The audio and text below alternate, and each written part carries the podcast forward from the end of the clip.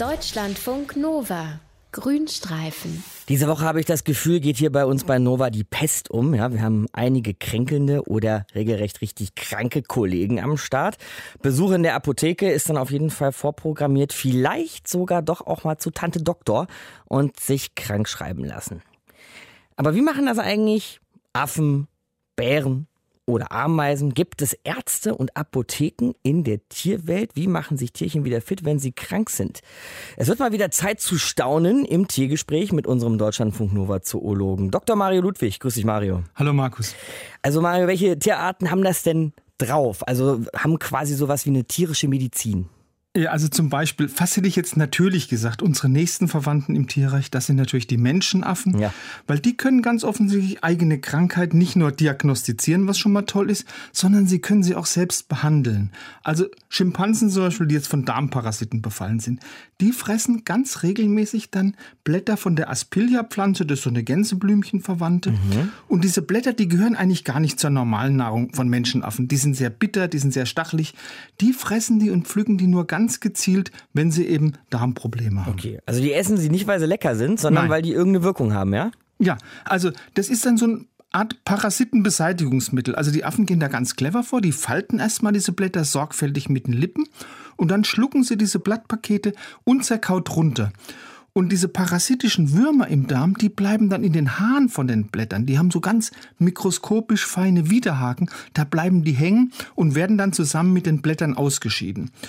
Und für einen jetzt wirklich gezielten medizinischen Einsatz von der Pflanze, also es nicht nur Zufall ist, ja. da spricht auch, dass die Schimpansen diese haarigen Blätter vor allem nach dem Einsetzen von der Regenzeit schlucken, wenn eben die Infektionsgefahr mit Parasiten besonders groß hm, ist. Clever.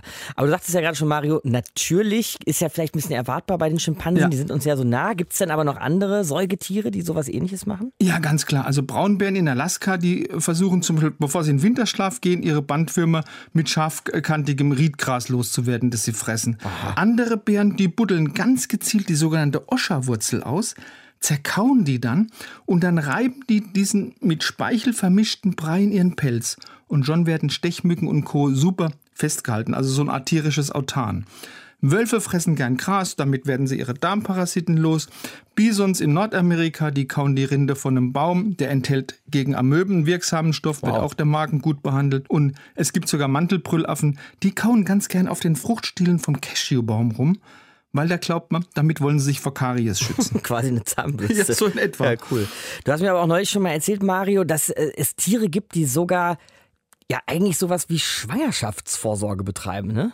Ja, das stimmt. Also japanische Wissenschaftler, die haben vor ein paar Jahren entdeckt, das Weibchen von sogenannten Larvenzifakas, das ist eine Lemurenart, also eine Affenart, die kommt im Kirindi-Nationalpark in Madagaskar vor, dass die wenige Wochen vor der Geburt ganz große Mengen von bitteren Pflanzenblättern fressen, die besonders reich sind an Tannin, also an einem Gerbstoff. Und das ist jetzt wieder eine Substanz, die wird auch gern von Tiermedizinern eingesetzt, um Fehlgeburten vorzubeugen. Und diese bitteren Blätter, die helfen tatsächlich. Also die Lemurenweibchen erleiden wirklich deutlich weniger Fehlgeburten als Weibchen, die eben diese Selbstmedikation nicht vorgenommen haben. Irre. Aber wie kommen denn die Affen und die Bisons und die Bären auf sowas? Ich meine, wir Menschen, wir haben eine große Pharmaindustrie, ja. ne? Wie machen die das? Also das ist natürlich jetzt kein bewusstes, zielgerichtetes Handeln in unserem Sinn, im menschlichen Sinn. Also die Tiere haben wahrscheinlich im Laufe der Evolution einfach durch simples Ausprobieren, also durch Try and Error, zufällig herausgefunden, welche Naturarzneien sie jetzt gegen Parasiten, gegen Krankheiten oder gegen Giftstoffe in der Nahrung schützen. Und das Wissen, das haben sie dann an ihren Nachwuchs tradiert. Das heißt, sie haben das entweder ihren Sprösslingen beigebracht, aktiv, oder die Sprösslinge haben das einfach von ihren Eltern abgeguckt. Das nennen die Fachleute Pharmakophagie. Das hat man früher mhm. also abgetan als so krankhaftes Fressverhalten von Tieren, die jetzt plötzlich einen Heißhunger auf eine giftige oder auf eine unbekömmliche Pflanze entwickelt haben. Okay. Ist es aber nicht so. Die Tiere, die wir jetzt besprochen haben, Mario, gelten ja aber alle als höhere Tiere, ja. ne? Ähm, bei denen man sowas irgendwie vielleicht auch eher annehmen kann als, keine Ahnung, bei Insekten oder so? Oder machen die sowas auch? Doch, zumindest im Labor. Also es gibt Laborexperimente von Wissenschaftlern von der Uni, Uni, Helsinki und die zeigen, dass sogar Insekten, genauer gesagt Ameisen, zur Selbstmedikation fähig sind. Und zwar sogenannte grauschwarze Sklavenameisen. Die werden immer wieder von so einem gefährlichen Pilz befallen, der heißt Boveria bassiana. Und gegen diesen Pilz, das weiß man schon seit längerer Zeit, da ist Wasserstoffperoxid ein wirksames Gegenmittel. Und wenn du jetzt diese Ameisen im Labor vor die Wahl stellst, entweder ihr kriegt eine reine Honiglösung oder eine, die mit Wasserstoffperoxid, also mit dem Heilmittel versetzt ist, dann greifen gesunde Ameisen ausschließlich zum Honig. Aber Ameisen, die mit dem Schadpilz infiziert sind, die greifen dann immer zum mit Wasserstoffperoxid behandelten Honig. Wow. Das heißt, die Ameisen sind also offensichtlich fähig, zum einen ihren Gesundheitszustand zu erkennen und dann auch entsprechend zu reagieren. Die Ameisen hatten sogar so ein Gefühl für die Dosierung.